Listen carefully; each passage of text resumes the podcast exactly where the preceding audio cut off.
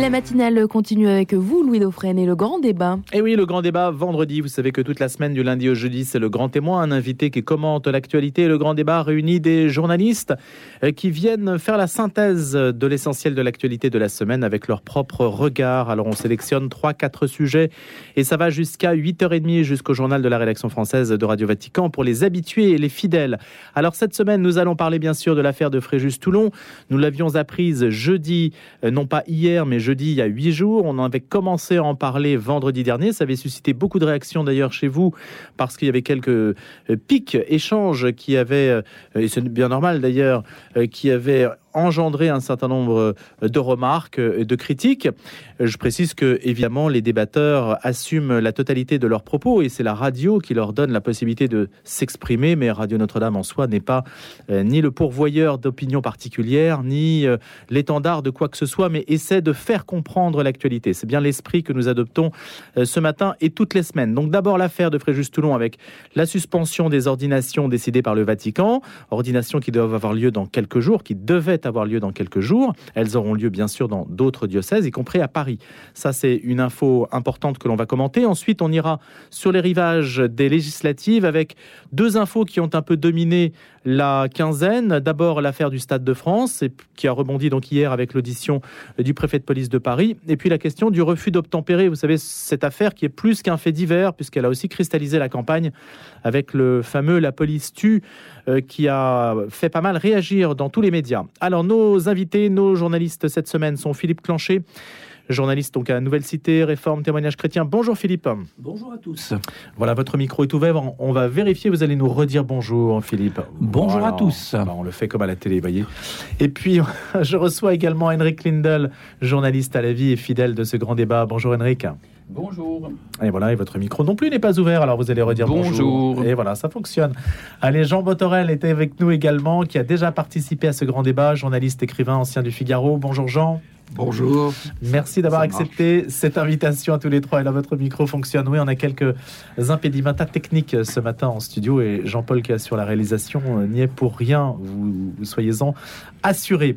Alors on va commencer par euh, Fréjus Toulon et euh, cette affaire tout à fait rarissime, la suspension d'ordination à quelques jours de cet événement qui devait avoir lieu donc fin juin, généralement pour la fête de Saint-Pierre et Paul. On va essayer de recueillir quelques analyses parce qu'il n'y a pas beaucoup d'informations. Henrik Lindel, j'ai lu le papier que la vie y avait consacré de votre consoeur. Quelle est aujourd'hui votre, votre analyse, votre état d'esprit? Puis chacun va, va développer sa, son propre point de vue par la suite.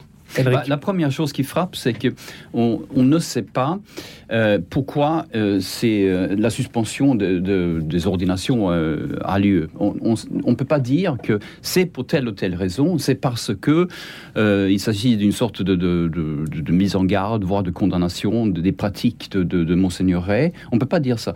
On ne peut pas dire non plus que c'est tout à fait normal, c'est dans l'ordre des choses, parce qu'il y aurait des ordinants qui, auraient des problèmes et que leur communauté euh, dont ils viennent euh, sont en train d'être dissoutes et, que ces communautés de ces ordinants seraient donc euh, suspectes de quelque chose. Et donc il faudrait en quelque sorte suspendre leurs ordinations. Et par solidarité avec les autres ordinants, il faut suspendre toutes les ordinations. Et ça, ça correspondrait à une pratique qui, qui serait tout à fait euh, c'est pas fréquent, évidemment, mais, ça existe quand même dans l'Église. Euh, il y a, d'autres histoires, en Belgique ou ailleurs, où, effectivement on a assisté à ça. Mais il n'y a eu aucune confirmation, ni de Rome, ni d'ailleurs du, diocèse euh, de Fréjus-Toulon, là-dessus. Donc déjà, on parle de quelque chose dont on ne connaît pas les raisons. C'est très difficile de qualifier de qualifier ce qui s'est passé bah, Disons que du coup, tout le monde a, a, ses propres théories, euh, tout le monde pense savoir. Moi aussi, je pense savoir des tas de choses. Vous aussi, sûrement. Euh, je ne sais pas, Philippe, euh, Jean. Bah, on va en parler, justement. Voilà.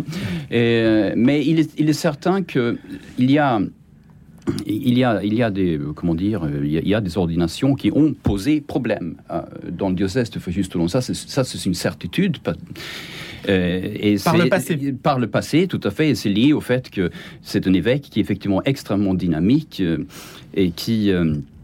Qui fait venir énormément de, personnes dans son diocèse. Euh, c'est le diocèse qui, je crois, hein, euh, a le plus de prêtres par, habitant en, France. Hein. Donc euh, le, diocèse dire du Var, hein, mais je, veux dire juste au long, aurait 250 prêtres et, Paris a 500 prêtres. Donc vous faites un peu de mathématiques, vous allez vous rendre compte que effectivement il y a beaucoup de prêtres. Donc il y a beaucoup de gens qui ont été ordonnés dans, dans ce diocèse. Philippe Clancher. Alors cette histoire est très étonnante. Moi, j'avoue, quand j'ai vu l'information la, première fois, je me suis demandé, mais c'est une c'est une erreur. Donc je suis allé regarder un petit peu les sites euh, euh, les sites très sérieux, bah, notamment le, le, site de la Croix, pour voir ce qui se passait, parce que ça fait quelques années, quelques décennies que je suis l'actualité religieuse. Jamais j'avais jamais vu ça. Alors effectivement, il y a deux choses différentes. Henrik a commencé à les aborder.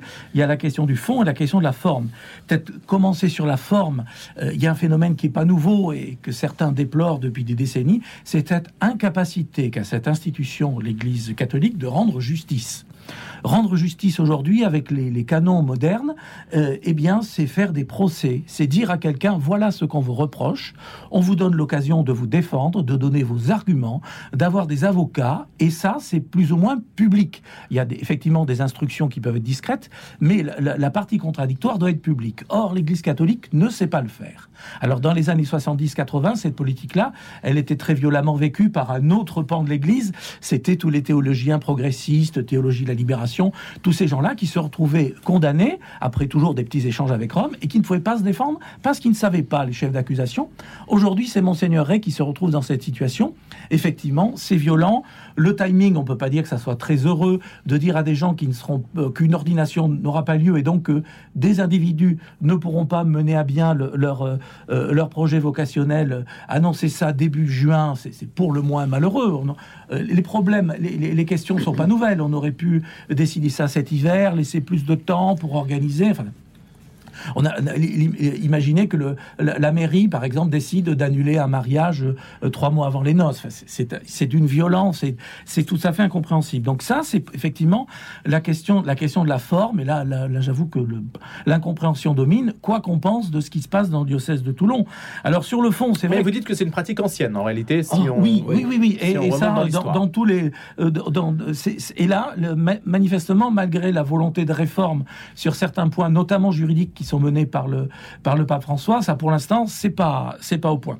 Après, il y a la question, du, la question du fond, la question de ce diocèse qui est quand même très original, qui mène une politique euh, très très particulière. effectivement, Henrik disait qu'en termes numériques, on peut considérer que c'est une réussite puisqu'il y a beaucoup de prêtres. Après, on peut se poser la question sur qui sont ces jeunes qui viennent être incardinés dans le diocèse de Toulon ou se former au séminaire de la Castille. Bon, il y a beaucoup d'étrangers, beaucoup de latino-américains, beaucoup de jeunes qui ont été refusés dans d'autres diocèses euh, parce que leur, euh, euh, leur fonctionnement pose question à beaucoup d'évêques. Donc ça, c'est vrai qu'il y, y, a des interrogations depuis des années sur la pratique particulière et très personnelle de Monseigneur Ray. Alors évidemment, au sein de l'épiscopat, on n'en parle pas trop puisqu'il ne faut pas faire de vagues et tout ça. Mais bon, Monseigneur Ray est un personnage très atypique par rapport à l'ensemble de l'épiscopat. Euh, que Rome euh, suive ces dossiers-là, pose des questions depuis des années, euh, c'est tout à fait normal. Il y, a quand même des questions, des questions à se poser. parmi les textes qui, sont, qui ont été publiés cette semaine de réflexion là-dessus, celui du père Nicolas de Brémond d'Ars, qui est prêtre du diocèse de Paris et sociologue, s'interroge sur ordonner beaucoup de prêtres. Oui, mais pourquoi pour qui, pour quelle communauté, euh, dans quel but. Et là, c'est vrai que des fois, l'adéquation entre les jeunes qui sont formés à la Castille, encore une fois, qui viennent de beaucoup de pays du monde, et puis la réalité pastorale de la France n'est pas évidente. Donc, on est en droit de, on est en droit de se poser un certain nombre de questions. Alors, à toute chose, malheur est bon. Le, cette, cette espèce de, de, de, cataclysme pour le diocèse de Toulon va peut-être pouvoir ouvrir un certain nombre de questions sur qui on fait venir, qui on appelle au ministère aujourd'hui, pourquoi Et là, effectivement, il y a vraiment des questions à se poser, éventuellement des, remises en cause à faire. Jean Botorel. Euh, je ne peux pas vous apporter grand-chose après ce que vous venez de dire parce que je ne suis pas un spécialiste, mais, euh, mais le sentiment que j'ai eu personnellement à propos de cette affaire, c'est ce que vous avez dit, c'est-à-dire que l'Église, depuis très longtemps, l'institution est incapable de trancher sur des problèmes comme ça. Parce qu'on a vécu ça dans les années 50 avec les prêtres ouvriers. Il y a eu en 56-57 la communauté surtout dominicaine, puisque les prêtres ouvriers dominaient, c'est le cas de le dire. La communauté d'Elem, par exemple, près de Lille, a été confrontée à ce type de problème que j'ai connu. Donc ça ne me rajeunit pas. Mais cette incapacité de trancher, il faut quand même. Euh, ça me rappelle quand même un point fondamental qui existe depuis des décennies, c'est-à-dire qu'il y a toujours eu deux courants dans l'Église, et trois peut-être, mais il y a comme aujourd'hui, comme hier, un courant progressiste et un autre que l'on appelle traditionnaliste, parce que c'est très difficile, et c'est de plus en plus difficile, de porter la parole de Dieu dans le monde dans lequel on vit. Et ça fait déjà du temps ça existe et ça sera de plus en plus difficile. Et vous voulez dire parce que c'est difficile, ça crée des divisions bien, ou, sûr, ou ça crée des approches différentes? Bien sûr, et, et, de surcroît, vous n'avez pas que, ce, que cette région de France où vous avez un petit peu plus de, de prêtres qui se font ordonner. Et ceux qui se font ordonner, paradoxalement, ce sont souvent des traditionnalistes. J'appelle ça pour simplifier les choses. Ici à Paris, d'ailleurs, regardez dans certains collèges, je ne citerai, je ne citerai pas les noms, mais les, aumôniers de certains collèges à Paris, j'ai des petits-enfants qui sont dans ces collèges, je vois bien qu'il s'agit de prêtres qui portent pratiquement, ils reviennent presque à la soutane, certains d'entre eux. Donc ça veut dire quelque chose. Alors moi, j'ai pas de solution, mais l'Église et, porter la parole aujourd'hui, c'est extrêmement difficile et ça sera de plus en plus à cause aussi des réseaux tout de même. Vous vous rendez compte de l'histoire que fait cette affaire, ce que ça crée dans le pays, même pour des gens qui, qui ne sont pas intéressés. Moi, j'étais en week-end chez des amis, et c'est drôle que vous m'en ayez parlé. C'est eux qui m'ont alerté là-dessus. Moi, je n'avais pas entendu l'affaire. Or, il y a beaucoup de gens qui sont... Ils se disent, mais l'Église, l'Église, ça vieillit aussi, l'Église, de, de, ce type de conflit.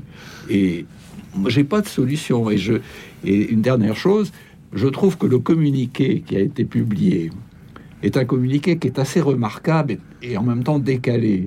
Le langage qui est utilisé. Donc le communiqué de Monseigneur Ray. Et, puis la, lettre surtout. C'est la seule communication officielle qui est Il n'y a, que ça. Il n'y a que ça. Et le langage employé est un français d'abord parfait et d'une diplomatie incroyable. Or, aujourd'hui, on est quand même dans une période depuis maintenant plusieurs années qui est caractérisée par une certaine violence dans le langage et dans la réplique. Regardez en politique on parle des, uns et des autres, se parlent entre eux comme, entre guillemets, des voyous. Moi, je suis désolé, hmm. quand on traite le chef de l'État ce gars-là, moi, ça me, ça me fait quelque chose. Ce bonhomme. ce bonhomme, soit bref, quoi. Tout ça. Donc, il y, a deux choses dans cette institution catholique qui est, ça fait des lustres. C'est la difficulté de concilier euh, la parole de Dieu pour Myriel, puisque c'est comme ça l'essentiel, avec la modernité qui s'est accélérée à un tel point aujourd'hui Face nous, ma génération, hmm. c'est incroyable. Henrik Lindel. Je suis peut-être naïf. Euh, je suis issu d'une culture euh, suédoise où il y a de la transparence, il y a plein de choses qui, qui, qui n'existent pas dans l'Église catholique. Et en plus, je suis quelqu'un qui est venu vers le catholicisme. C'est pas ma culture euh, d'origine, pour ainsi dire. Je n'ai pas cette culture de, silence. Mais vous, j'ai l'impression que beaucoup de catholiques ont cette culture dans leur colonne vertébrale, donc ils ne s'étonnent pas. Mais moi, je continue à être très surpris. Euh, tous les jours, je suis surpris en me disant qu'en fait, il n'y a aucune communication officielle sur un dossier qui provoque énormément de, débats. Si vous regardez sur les réseaux sociaux, les catholiques, c'est à feu et à sang. Hein. Ah bah oui, c'est pour ça qu'on en parle ce matin. Et donc, et donc, il y a quand même un certain nombre de cardinaux qui ont travaillé sur ce dossier-là, dont euh, le cardinal Ouellet, par exemple. C'est parce que c'est lui qui a pris toutes ces décisions, ou, cette décision. Il y a eu d'autres dicastères hein, que le sien hein, qui ont été impliqués dans, dans, dans, cette, euh, dans ce dossier. Euh, il y a Monseigneur Ray lui-même, il y a voir le pape. Mais personne ne prend la parole pour nous expliquer ce qui se passe. Et j'ai la naïveté, donc, euh, c'est peut-être même scandaleux de, ma façon de le dire comme ça, mais, mais je ne comprends pas pourquoi il ne nous explique pas ce qui se passe. Parce qu'aujourd'hui, tout le monde sait qu'il y a des problèmes avec des ordinants. Et, donc c'est fini. Ils voulaient protéger les ordinants pour, pour, ne pas, pour que ce soit pas douloureux pour les uns et les autres, mais c'est fini. Ça, c'est, les protéger des médias en particulier. Des, médias. Maintenant, maintenant tout le monde va s'y intéresser. Mais alors je vous pose la question parce qu'il y a une inégalité pour le coup. Euh, Jean Botorel, qui est un homme de presse écrite, vous tous, vous êtes des personnes de presse écrite. C'est quand même un peu plus simple normalement pour la presse écrite qui peut obtenir des infos sous le couvert de l'anonymat, alors qu'en radio, honnêtement, je le confesse ce matin, j'ai peut-être rejoint des dizaines de personnes. Aucune, quasiment aucune, n'a voulu s'exprimer. Ah parce que ah même sous le couvert de l'anonymat, en radio, on, vous reconnaît. Donc ça, ça dit quand même quelque chose, euh, Philippe, et je vous remercie d'autant plus d'accepter de traiter le sujet. justement, à ce propos, je voudrais quand vous dites que l'Église ne tranche tranche peu. Ne parle pas. Je dis qu'elle ne, parle, pas, Ne parle pas. Vous avez raison. Elle tranche. À ceci près que tranche carrément. 2021 avec toutes ces affaires tournant autour de des problèmes de sexualité, etc.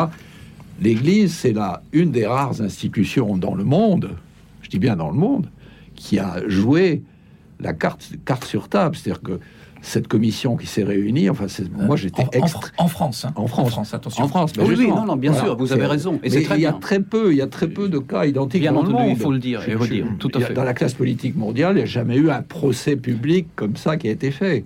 Et dans le monde, vous êtes vous êtes dans le, vous êtes protestant, vous aussi, j'ai bien compris. Ah non, non, Philippe est catholique. je croyais que vous travaillez à la réforme. oui, je suis collaborateur à la réforme. Ah bon, d'accord, c'est bon ça. que...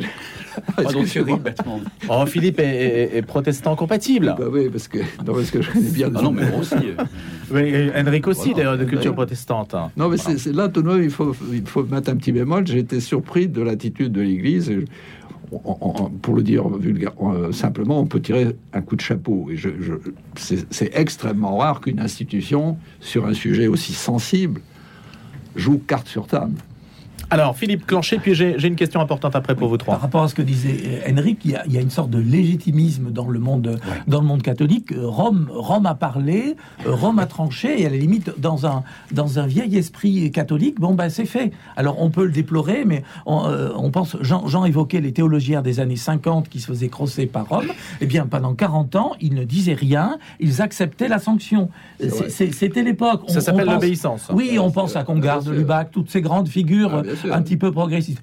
Aujourd'hui, on n'est plus dans ces temps-là. Et d'une manière générale, la communication. Oui, mais enfin, sauf que si, ça demeure. C'est ce que vous avez dit, en fait. La oui, mais on ne la supporte plus. Le, le, le, peuple, le peuple catholique ne supporte plus ces violences-là. Alors là, en plus, c'est compliqué parce que. Mais il y a des théories qui sont divergentes. Il y a des personnes qui pensent qu'il s'agit de de, de, pratiquement condamner Monseigneur Ray de la part de Vatican. D'autres personnes qui disent non, non, non, non, c'est pas du tout le cas. Ce qui se passe ici, c'est une simple mesure. Euh, euh, conservatoire. Mais ce n'est pas un procès en malveillance. La, vérité, la vérité sans doute faire un procès en malveillance. entre les deux. Le problème, c'est l'absence de communication. Et il y a certains commentateurs qui disaient en rigolant, ben, on en saura plus la prochaine fois que le pape partira en voyage, c'est-à-dire dans quelques jours, il va partir en Afrique, où les journalistes lui poseront la question et où il donnera des réponses un peu à brûle pour point, généralement avec une communication pas bien contrôlé, et là encore je suis gentil, hein, j'ai certaines sympathies pour le pape actuel, mais en termes de communication, il est un petit peu capable de, dire des choses qui surtout dans l'avion, euh, qui sont pas claires. Surtout l'avion est, dangereux pour les papes. Surtout hein, dans l'avion où il est fatigué. Moi, je ne comprends pas comment les responsables de la communication continuent à avoir cet exercice-là qui est dangereux au possible pour une, institution comme ça. On ne peut pas gérer la communication du pape, c'est ça la vérité. Euh, voilà. Donc je, alors, non, c'est vrai, c'est la vérité. C'était déjà lui qui gère sa communication. Donc ça veut dire que ça veut dire qu'il y a un problème et que et que notre société aujourd'hui elle n'accepte plus euh, ces, ces, occasions. Et même les gens qui sont favorables au pape François euh, et, qui sont plutôt, bon, plutôt certains courants progressistes qui le suivent, aujourd'hui sont perplexes devant une information qui pourrait, dans une espèce de bataille idéologique, les réjouir, puisque ils ne sont pas tous fans de Monseigneur Ray, pour le dire, pour le dire poliment. Mais non, tout le monde est un petit peu perplexe et mal à l'aise devant cette situation. Il faudrait, il faudrait qu'on puisse très vite en savoir un petit peu plus. Peut-être, par exemple, en pensant à un calendrier euh, d'ordination et peut-être en, essayant de différencier certaines personnes qui sont dans une logique de, formation pour devenir des prêtres diocésains ou des prêtres de communauté qui ne posent pas de problème et d'autres effectivement qui posent problème. C'est cela qu'il faut, euh, c'est ces questions-là qu'il faut régler. Faire du cas par cas. Mais oui, parce que sinon, on est dans un entre-deux euh, qui, est, qui, est, qui est pas sain et qui est, et qui est mauvais pour tout le monde et qui va perturber ce mois de juin où dans tous les diocèses, il va y avoir, enfin, dans pas tous malheureusement, mais dans un certain nombre de diocèses, il va y avoir des ordinations et tout le monde va avoir en tête euh, l'histoire de Toulon. Enfin, c'est sûr. Pour l'Église de France et pour ce mois de juin qui est souvent un mois de, de, de, de festivités où on peut afficher un dynamisme certain, c'est une catastrophe. Alors j'ai une question qui porte sur un rapprochement avec la situation de l'Église parce que le 10 juin, c'est exactement il y a un an, le pape François refusait la démission du cardinal Reinhard Marx, euh, donc le cardinal allemand, le chef de l'Église allemande, dont on sait qu'elle est en chemin synodal et qui souhaite d'ailleurs un chemin synodal permanent avec des remises en cause très fortes, y compris de la doctrine de l'Église catholique, en particulier sur des points liés euh, aux mœurs, sur l'homosexualité euh, notamment. On peut lire d'ailleurs sur le site de la conférence allemande les textes qui ont été adoptés par ce chemin synodal. Donc il y a, y a une idée qui émerge, c'est de dire le pape refuse d'un côté la démission du cardinal Marx qui euh, valide ou mène une politique euh, je fais très court, libertaire, et de l'autre, ah. Monseigneur Là, vous faites vraiment oui, c'est court, oui, voilà, non, mais c'est court, mais voilà, il reste trois minutes. Et de l'autre, l'Église, en, dans l'Église en France, Monseigneur qui a un positionnement, comme vous l'avez dit, conservateur, ou pour reprendre le mot de Jean Botorel, traditionnaliste, lui se voit sanctionné alors qu'il essaie de rester fidèle à, la doctrine. Voilà, pourrait-on dire, est-ce qu'il y a un poids, deux mesures Est-ce qu'il y a une forme d'inadéquation? Est-ce que le pape François tape plus sur la France que sur l'Allemagne, qu'il laisse partir à la dérive, voire aller vers une sorte de schisme? Alors, la, question allemande est compliquée parce que la démission, euh, la démission du, cardinal Marx, c'était au, moment, c'était un acmé de, la crise autour des, euh, autour des problèmes d'abus sexuels. Et, sa proposition, c'était un petit peu sacrificiel pour dire, ben moi, en tant que responsable d'église, comme tous les autres, euh, on a failli. effectivement, comme c'est une figure très importante de l'église en Allemagne et même en Europe, ça aurait été un choc. Et je crois que le pape n'a pas supporté parce que accepter la démission de ce personnage-là, ça voulait dire in fine, euh, montrer que tout le monde a failli, et c'est très compliqué quand on est le patron d'une boîte, si tous ces cadres se mettent à partir parce qu'ils ont, euh, parce qu'ils ont échoué. Je crois qu'il faut pas, il y a cette lecture-là qui est peut-être plus importante que le cas de l'Église allemande avec un épiscopat, effectivement, qui a envie de bouger, beaucoup plus que l'épiscopat français, euh, libertaire, je sais pas, changement de doctrine, moi je dirais plutôt de discipline, parce qu'il n'est pas question de, de remettre en cause la, les, les, croyances dans cette affaire-là. C'est simplement de dire que en, Occident,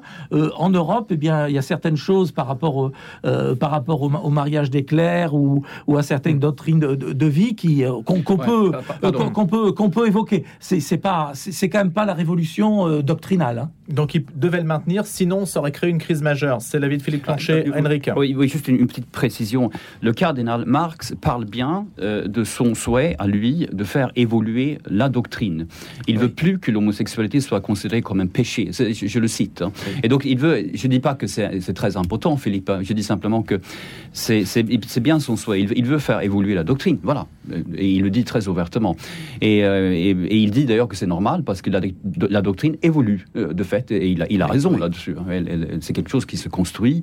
Euh, voilà. Il se réfère aussi d'ailleurs à, Marx lui-même, en disant que la doctrine, la doctrine sociale de l'Église catholique n'existerait pas sans Marx, son Karl Marx, il a dit ça aussi. Il, est assez, euh, hein, il est assez rock'n'roll, hein, notre cardinal. Mais, mais je ne vois pas très bien, Louis, le rapport entre les deux. Non, il n'y en a pas.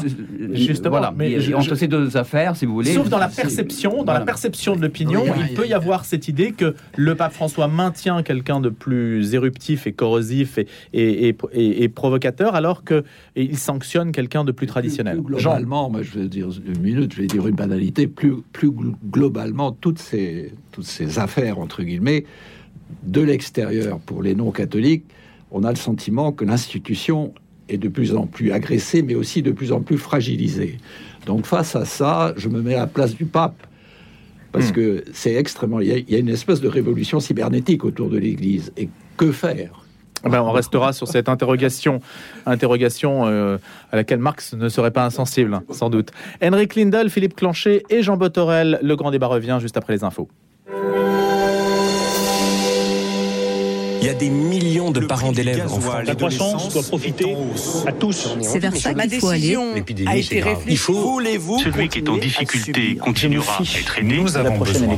Je m'évertue à le faire depuis des années. Aujourd'hui, la politique, la politique au sens noble, celle qui conditionne toute notre vie en société, cela mérite qu'on en parle sérieusement et pas seulement avec des politiciens. L'invité de Christian Macarian le nouveau rendez-vous politique de Radio Notre-Dame, chaque matin à 8h et le soir à 20h15. La financiarisation folle ou la lutte des classes, ce n'est pas un choix mais une caricature. Découvrez Capital Social, le nouveau magazine qui décrypte l'économie autrement. Notre rédaction libre, engagée, explore le terrain économique et social sans a priori. Découvrez dans ce premier numéro les mensonges et les vérités du travail du dimanche. Capital Social, le nouveau magazine économique et social, libre et indépendant. Écoute dans la nuit Louis Auxil Maillard. Chaque soir dans Écoute dans la nuit, c'est vous qui faites l'émission. Sur un thème donné, vous passez à l'antenne par téléphone pour nous donner votre témoignage et chaque deuxième vendredi du mois nous faire écouter une musique du style de votre choix. Le thème ce soir est le suivant. Quelle musique feriez-vous écouter au président? Écoute dans la nuit, c'est ce soir à 22h. Allez, les infos dans quelques secondes après 20 secondes consacrées à la météo très rapide. 16 degrés ce matin en région parisienne, 24 cet après-midi avec un ciel agréable avec euh, quelques nuages quand même qui vont s'amonceler dans l'après-midi, mais un week-end qui sera beau. Le grand témoin revient, le grand témoin, le grand débat revient dans quelques minutes avec euh, nos débatteurs Henrik Lindel, Jean Botorel et Philippe Clanchet. D'abord les infos.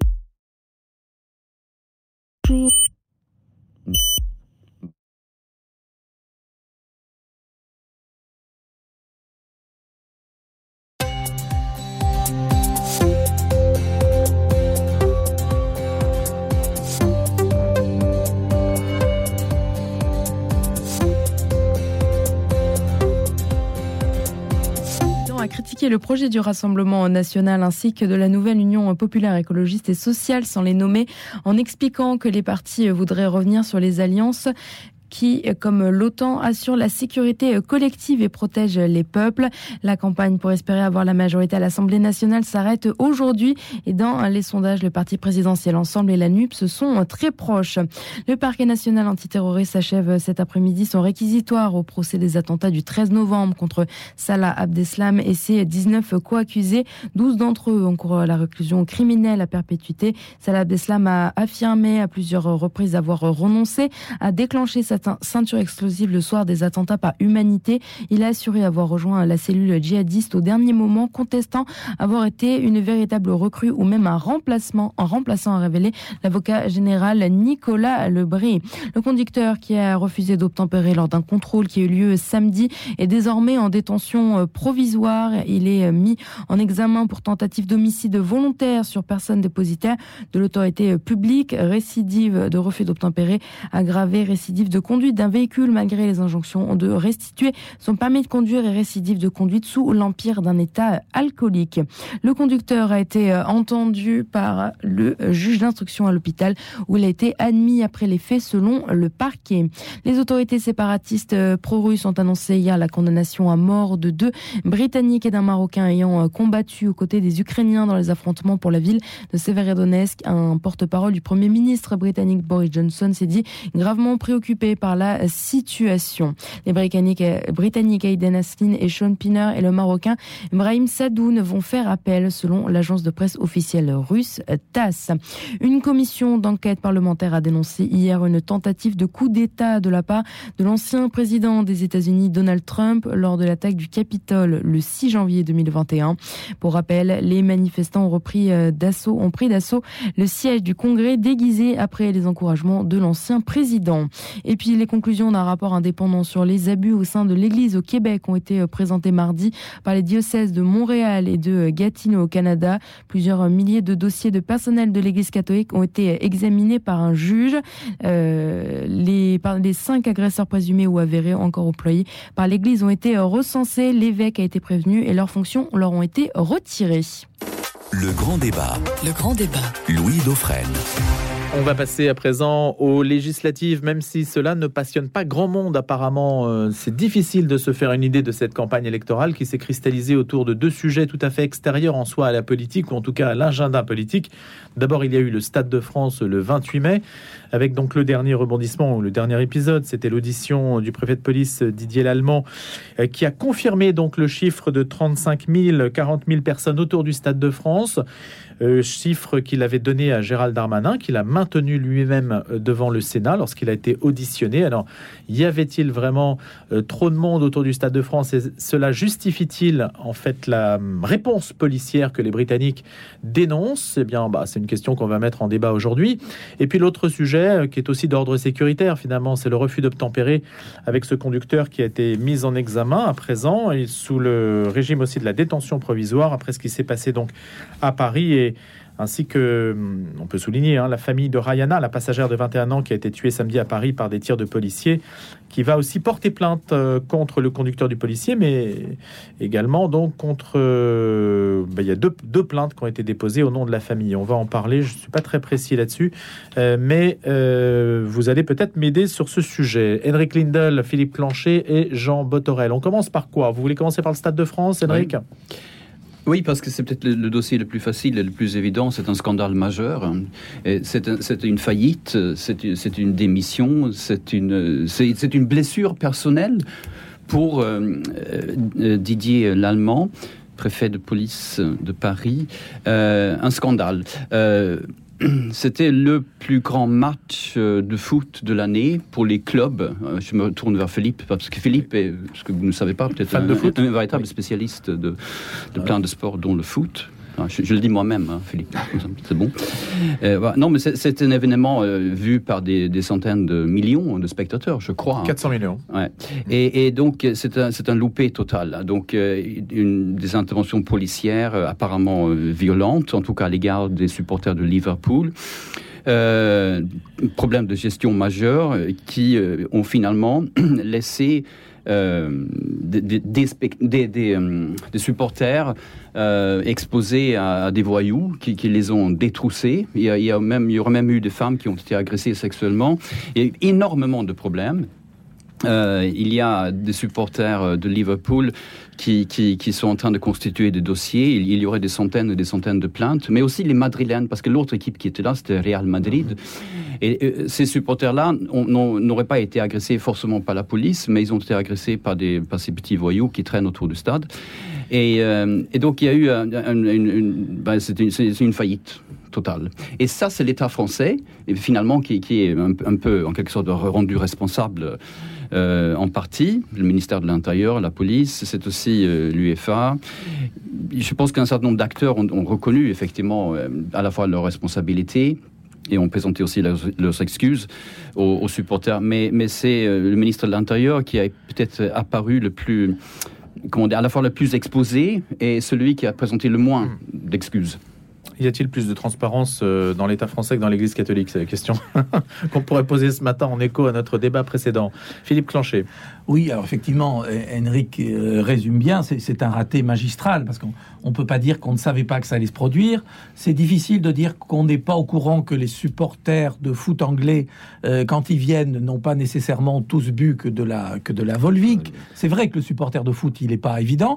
On savait très bien que dans tous ces grands matchs, c'est peut-être nouveau, il y a, euh, bon, il y a les gens qui arrivent avec des billets pour lesquels c'est assez organisé, il y a pas, et beaucoup de gens qui viennent sans billets. la preuve est qu'on avait organisé deux fan zones dans donc c'était prévu de recevoir des gens euh, un petit peu à l'extérieur du stade, des gens qui voulaient faire la fête dans la ville, à défaut de pouvoir entrer dans le stade. Et, mais on n'avait sans doute pas, euh, euh, pas imaginé que ces gens-là pourraient rôder autour du stade et essayer de passer, essayer de passer en douce. Mais ce qu'on attend, c'est la vérité. Alors c'est un gros raté. Alors le problème, c'est le rapport à la vérité. Et ça, c'est un problème politique qui est quand même global. Pas, mais ce sujet-là en est vraiment l'exemple. C'est qu'il y, y, a deux postures là-dessus quand on est responsable politique. Soit on sait exactement ce qui s'est passé et alors on le dit tout de suite. C'est pas, par exemple, il aurait fallu dire, bah là, on on n'a pas estimé ce nombre-là, on ne sait pas puisque personne ne sait et personne ne saura jamais combien il y avait de gens euh, qui avaient des billets. Et alors on le dit, on le reconnaît. Mais alors cette idée d'aller tout de suite devant les micros, de donner un chiffre totalement bidon et de se tenir mordicus à cette idée-là, c'est pas possible. Ça décrédibilise la parole euh, politique puisque c'est le ministère de l'Intérieur qui était quand même en première ligne, le préfet euh, qui avait déjà des histoires dans, précédemment qui n'est pas très très apprécié ah, par, la population. Hmm. C'est vraiment une affaire qui est terrible, qui tombe mal dans le contexte politique. Voilà. Alors à, toute chose, alors essayez de trouver un, point intéressant. ces sujets-là. Donc on sait qu'il y a des problèmes de, rapidité, de, de et de lenteur. La presse veut des réponses très rapides. Il faut des conférences de presse, il faut parler. Donc ça, les journalistes très vite avancent. Et puis après, on a la justice qui donnera ses résultats dans six mois, dans un an ou dans deux ans. Et entre les deux, a un, nouvel interlocuteur qui me paraît très intéressant, c'est ces fameuses commissions parlementaires. Hein. On a vu à propos du, scandale des EHPAD, très très vite, eh bien, il y a une instance où les responsables sont tenus de venir, sont tenus de répondre, de s'expliquer et de faire avancer la recherche de la vérité, qui est quand même ce qu'on doit à une population. Donc je trouve que c'est très intéressant, au moment même où on dit que le Parlement ne sert, ne sert à rien, et c'est vrai que pendant cinq ans, il n'a pas servi à grand-chose, on verra ce qu'il en sera dans la prochaine mandature, eh bien, il y a ces commissions parlementaires de, de, sénateurs ou de députés euh, qui font que les responsables, euh, les responsables du pays sont, sont tenus de, donner des raisons, de s'expliquer. Et ce qui s'est passé hier, eh bien, le préfet de police, alors qu'il était euh, droit dans ses bottes avec ses chiffres, eh bien, il a été obligé euh, demander euh, devant la représentation nationale de dire que bon finalement ils avaient peut-être pas très très bien. Il a reconnu un échec.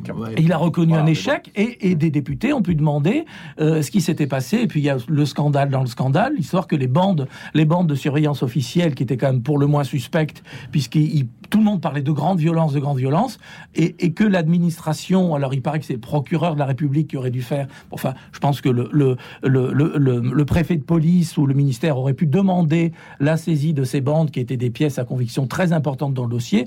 Ils ne l'ont pas fait, ça veut dire qu'ils voulaient cacher des choses, et ça veut dire que maintenant, ils sont, de, ils sont dans le pétrin, mais encore une fois, la, la, la question de la vérité de la parole politique, elle est gravement mise en cause. Sauf qu'il y a encore les images de la police. Hein. La police dispose de ces images parce qu'il y a un hélicoptère qui était, je pense, celui de la gendarmerie, qui a les images aériennes. Donc normalement, on doit toujours pouvoir vérifier s'il y a 35 000, s'il y avait 35 000 personnes. Sinon, il y avait des dizaines, des dizaines de journalistes qui étaient là aussi. Hein. Donc voilà, il y, a, eu plein d'images qui ont quand même été tournées. Mais ce qui est grave, c'est exactement ce que met en avant euh, Philippe. C'est l'État qui est en cause ici. C'est l'État qui a failli. Et le rapport à la vérité, Jean Botorel encore une fois, vous avez parfaitement résumé la situation, mais il y avait une autre question quelle est l'importance dans l'opinion de cette affaire? Parce que ça, ça va tellement vite aujourd'hui. La commission s'est réunie donc euh, il y a deux jours. Déjà dans l'opinion publique, c'est une affaire qui est derrière elle. Vous avez été très très dur avec euh, euh, avec l'État. Vous avez considéré que c'était un flop total, un échec. Vous avez employé des mots. Il y, a une autre question qui se pose. Est-ce qu'on avait une idée est-ce qu'on a une idée exacte de tous ces types qui viennent régulièrement autour du stade quand il y a des grands matchs de cette nature? Ça fait longtemps qu'il y a des grands matchs. On a dit 35 000 personnes. 35 000 personnes, c'est énorme autour d'un stade. On attend de voir. L'Allemand doit savoir, lui, puisque l'hélico, là, c'est une blague. Bah, il le sait. Bah, il le sait. Forcément, il le sait. Il le sait. Donc, on a une évaluation assez rapide maintenant. Des, or, 35 000 personnes, c'est beaucoup. Et de dire que c'était 35 000 euh, faux billets, etc., ça c'était une, gigantesque connerie, ça c'est, sûr. Là, il reviendra là, il s'en remettra pas. Mais j'ai trouvé que l'Allemand était aussi modeste et un peu courageux parce qu'il a remis en cause directement son, son ministre de l'Intérieur pendant cette audition, à trois ou quatre reprises. Et enfin, je reviens à la première question. Je ne suis pas convaincu que c'est une conséquence relativement importante sur euh, l'élection. Parce que la presse, nous, on en parle beaucoup. évidemment, on revient toujours à une, au même slogan qui est quand même celui de 68, CRSSS, etc. Et Mélenchon est dans ce style, le flic qui tue, enfin bref, ça, ça commence à tourner. Je ne suis pas du tout sûr que le message passe de, de la manière dont l'entend Mélenchon. Et, on va avoir une réponse dimanche. J'attends avec énormément de curiosité. Moi, je pense que Mélenchon va être déçu de ce scrutin. Et donc que ces affaires ne vont pas nécessairement servir... le servir. le servir électoralement. Électoralement, je pense le contraire. Mais est-ce qu'on peut dire en tout cas ce qu'il y a eu un calcul de la part de la Macronie, pour faire vite, hein, c'est-à-dire aussi bien euh, bah, du préfet de police, de Gérald Darmanin et du président de la République, pour ménager l'électorat de Jean-Luc Mélenchon et ne pas pointer la délinquance originaire de Seine-Saint-Denis, etc. Ne pas avoir un discours stigmatisant. Est-ce que cette affaire du Stade de France, finalement, c'est un petit peu ça? Bah, visiblement, le, le, volonté de, ménager un électorat. Oui, le chef de l'État joue plus une opposition radicale vis-à-vis de Mélenchon que vis-à-vis de, de, Marine Le Pen, pour parler simplement. On sent de sa part la volonté de relancer des tas de slogans qui sont très très vieux, qui sont ceux même de ma génération. Sont des... Et je pense que ça va, ça va peut-être de mon point de vue, je m'avancerai pas, je dis pas dans la boule de cristal, mais ça peut le desservir si on vous suit, Jean. Ouais. C'est votre avis, Philippe et Henrik? Moi, je pense que effectivement les, propos de Jean-Luc Mélenchon euh, disant euh, la police tue euh, est, est, déjà un propos euh, condamnable à mes yeux, mais, mais, en tout cas extrêmement excessif. Tout le monde sait qu'il y, a des, il y a des bavures, en effet, il y a aussi des erreurs, mais il y a aussi une police qui, qui est soumise à, des conditions extrêmement difficiles. Il y a des, surtout, il y a des policiers qui sont tués. Euh, ça, oui. et, et donc donc c'est des propos excessifs, mais c'est du Mélenchon. C'est du Mélenchon qui fait du Mélenchon. Il est, il est de gauche, voire d'extrême gauche. Euh, c'est quelqu'un qui, cherche aussi à, parler aux, siens, à mobiliser euh, les, gens de gauche déjà, parce qu'on pense que l'abstention sera extrêmement élevée. Donc il faut au moins qu'il mobilise ses propres troupes.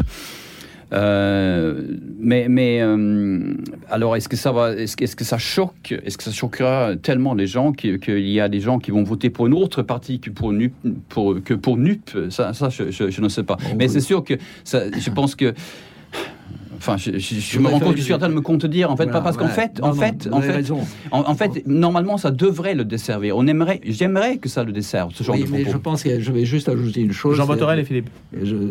parce que les sondages, on les observe attentivement et finalement même ce matin j'entends sur les radios on dit que le discours de, Mélenchon, de Macron d'hier est dicté un peu par l'idée de ces sondages. Or, il faut être extrêmement prudent sur les sondages au premier tour des présidents, de la présidentielle, les sondages se sont plantés totalement. Tout de même, on savait tous que euh, il y avait un face-à-face euh, Macron-Le Pen qui se préparait, mais personne n'a évalué la poussée de Mélenchon, personne n'a évalué l'effondrement à ce point de, de Pécresse et de Hidalgo, etc. Or, aujourd'hui, je pense que les sondages, les sondeurs surévaluent, compte tenu de l'échec qu'ils ont fait au premier tour concernant Mélenchon, je pense qu'ils le surévaluent un peu pour pour la législative. Donc ils arrivent. Ce matin, il y avait sur deux radios, en venant ici, j'ai entendu que Mélenchon pouvait avoir entre 180 et 190 élus. Écoutez, euh, ça me paraît, euh, ça serait une, ça serait absolument incroyable. Fantaisiste pour vous? Moi, aujourd'hui, c'est peut-être peut-être que on va me contredire dimanche. Hmm. La question, c'est de savoir si l'actualité le porte. Non, je crois pas. Et euh, si la campagne aurait pu, aurait, aurait dû se faire sur d'autres sujets. Oui, je pense surtout, oui. Philippe Clancher. Je voudrais revenir sur ce qu'a dit Henrik par rapport à l'histoire de la, police et aux propos de Jean-Luc Mélenchon. Moi, je suis d'une génération qui, a commencé euh, euh, euh, à m'intéresser à la vie politique, aux manifestations, à une époque où la police ne tuait pas même en 68, ben, il y a eu beaucoup de grandes manifestations. Les années 70, il y avait une, culture sociale de violence et d'affrontement.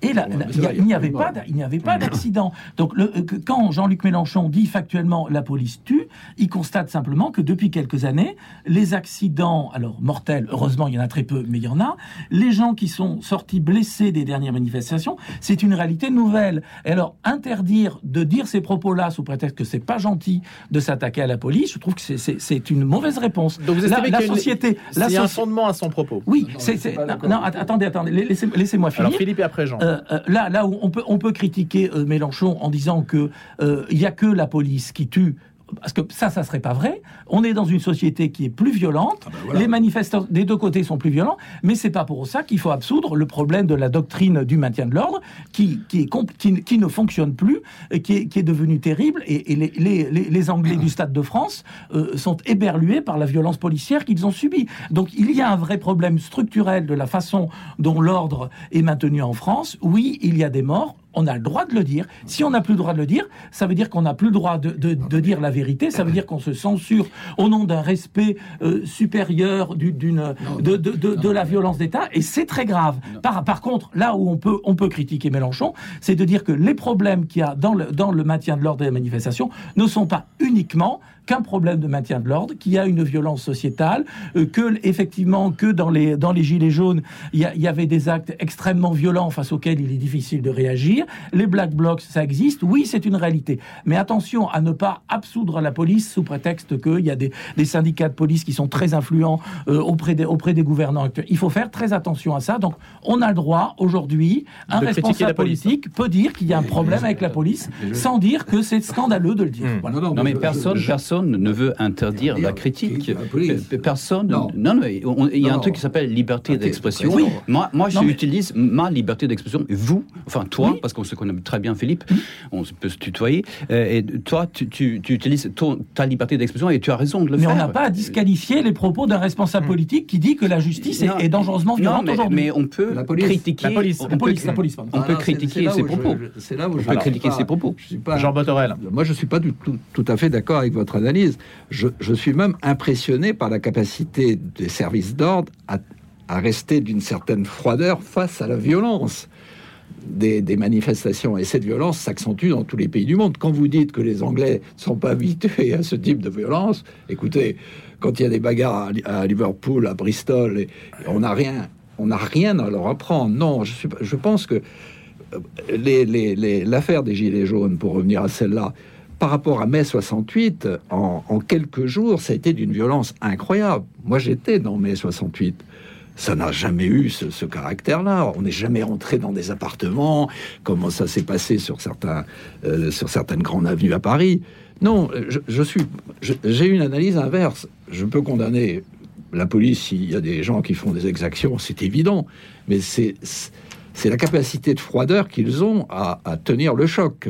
Parce que euh, en mai 68, il y avait beaucoup moins de violence malgré tout, il y avait beaucoup plus de monde dans la rue, mais face à la violence 68 art qui était très idéologique et qui là ils ont ils ont ils ont perdu quelquefois leurs leur, moyens. Ils avaient peur euh, sur euh, sur le boulevard Saint-Michel, on a vu les les, les, les, les flics, les CRS reculer, un peu apeurés. On l'a vu rarement pendant l'affaire des, Gilets jaunes. Hmm. Moi, c'est ça qui m'a Entre les deux, il y a eu l'affaire Malik Ousekine, hein, qui, a, été un moment... Euh, justement, Malik Ousekine, ça avait été très choquant parce qu'on n'imaginait pas qu'un manifestant puisse se faire tuer puisque c'était pas dans hmm. l'air du temps. Aujourd'hui, il faudrait pas faudrait pas qu'on s'habitue à ah l'idée qu'à toute manifestation, quelqu'un sorte avec un avec C'est l'affaire Malik Ousekine qui a fait tomber quand même Jacques Chirac. Hein vous êtes un peu pessimiste parce que ça, non mais Jean ça. Ça, a eu quand on, repasse le film, ça a eu une, ah, bah, incidence énorme, sur le, destin politique de Jacques Chirac. Ça l'a retardé. Et là, aujourd'hui, là où vous avez un, peu raison quand même, c'est qu'en effet qu'un type soit tué par un policier n'a pas la même incidence que dans les années 60 et 70. Mmh. Ça c'est ça c'est sûr. Là, vous avez parfaitement raison. Mais moi, je suis impressionné. On n'a pas la police américaine quand même on est encore une police qui est démocratique. Euh, je suis quand même. Enfin, je pense que vous connaissez. Euh, moi, j'ai vu des manifs à, Los Angeles et des choses comme ça. C'est quand même autre chose. Hein. Euh, je suis désolé. Nous, on ne cogne pas comme ça. Le fait, donc, je précise, hein, parce que j'ai fait un petit contresens tout à l'heure, la famille de la passagère donc, a porté plainte contre le conducteur et contre les policiers, hein, les, deux. Ça, ça vous paraît normal, choquant Comment est-ce que vous interprétez une dernière réflexion là-dessus, Henrik Lindel? Ouh, là, non, non, je n'ai pas de réaction par rapport à cette plainte-là déposée par, par, euh, par cette personne. Euh, encore une fois, je pense qu'on a le droit de, de critiquer des propos d'un responsable politique qui, qui, qui, est en train de dire que la police est globalement fautive et est globalement en train de tuer les gens, parce que c'est ça qu'il suggère avec ces propos-là, Philippe. C'est ça, c'est ce que je pense, et je défends ce point de vue. Je défends surtout mon droit de le dire. Voilà, point. Et il ne s'agit pas de disqualifier euh, Mélenchon en général. Il s'agit simplement de dire qu'il est très excessif. quand est-ce qu'il parlera des gens qui tuent les policiers? Quand est-ce qu'il parlera des voyous qui détroussent les gens au bord du Stade de France et qui agressent les gens et qui agressent même sexuellement les femmes, etc. Quand est-ce que Mélenchon parlera de ça? Là, il sera plus crédible. Et donc c'est pas c'est pas un problème. Moi, je n'ai aucun problème euh, non plus à entendre des propos visant à, mettre en avant effectivement des bavures, des erreurs, des violences commises par des policiers. Mais ils sont dénoncés aussi par la police elle-même. Il y a l'IGPN, il y a plein, il y a des organisations qui, qui s'occupent de ça. Le terme de violence policière, d'ailleurs, est en soi un mot, un mot étonnant parce que il, s'est invité dans le vocabulaire. On, vous avez utilisé le terme de violence d'État tout à l'heure, Philippe Clancher. c'est vrai que c'est un terme qui, qui est en soi. Je ne sais pas s'il est connoté, je ne sais pas comment l'interpréter, mais le mot violence, on a l'impression qu'il subit quand même une, une, mutation de telle sorte qu'il se banalise vraiment aujourd'hui. je ne sais pas si il n'est pas réservé en fait à, la délinquance, il est réservé aussi. Euh, il est partagé aujourd'hui.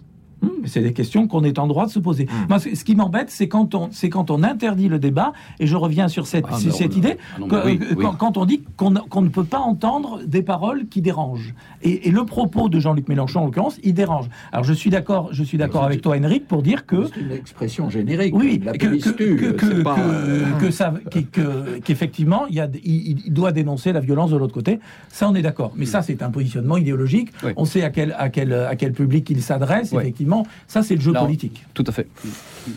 Non. Allez, Jean, une dernière réflexion, parce que vous semblez perplexe quand même. Parce que c'est vraiment fort. La police tue, c'est quelque chose de, de la part d'un dirigeant politique, puisqu'il se prend déjà pour, pour, un Premier ministre, c'est quand même quelque chose qui, c'est un concept qui est extrêmement dangereux. si on veut être Premier ministre, en tout cas, c'est vrai que ça, le, rapprochement lié à la période électorale, évidemment, peut, susciter quelques questions.